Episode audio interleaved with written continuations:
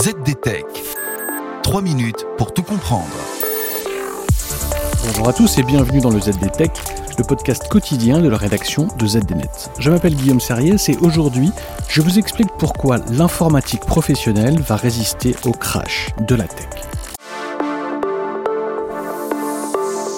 Hausse des taux d'intérêt, Inflation galopante, incertitude économique, oui, la pointe de l'aiguille s'approche méchamment de la bulle tech. Les startups licencient désormais à tour de bras et les investisseurs fuient les valeurs des entreprises technologiques. Mais dans ce début de marasme, certaines entreprises font de la résistance. Pas toutes, bien sûr, mais un petit segment d'entre elles tire leur épingle du jeu. Et elles ont deux points communs. D'une part, elles font du cloud computing.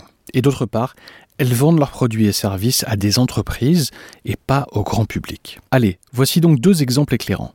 Amazon a affiché sa première perte trimestrielle en 7 ans, mais les ventes de sa branche cloud AWS ont grimpé de 37% pour atteindre 18,4 milliards de dollars. En avril, Microsoft a publié un chiffre d'affaires cloud de 23,4 milliards de dollars pour le premier trimestre, en hausse de 32% sur un an.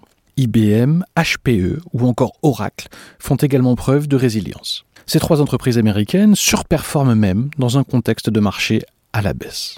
Et la velléité de Broadcom, qui a annoncé il y a deux semaines vouloir racheter VMware, un acteur du monde de l'entreprise, pour 61 milliards de dollars, valide l'analyse. Alors, pourquoi une telle résistance? Eh bien parce que les investisseurs considèrent que l'informatique d'entreprise est plus sûre que la technologie grand public, expliquent les analystes. Et ce n'est pas nouveau.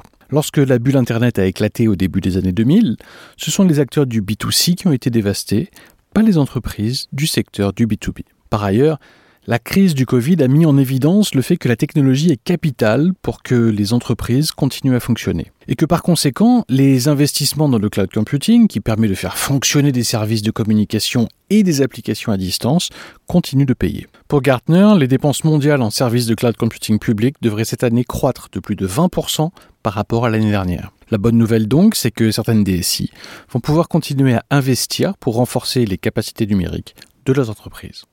Et voilà, normalement on a fait le tour du sujet. Pour en savoir plus, rendez-vous sur zdnet.fr et retrouvez tous les jours un épisode du ZD Tech sur vos plateformes de podcast préférées.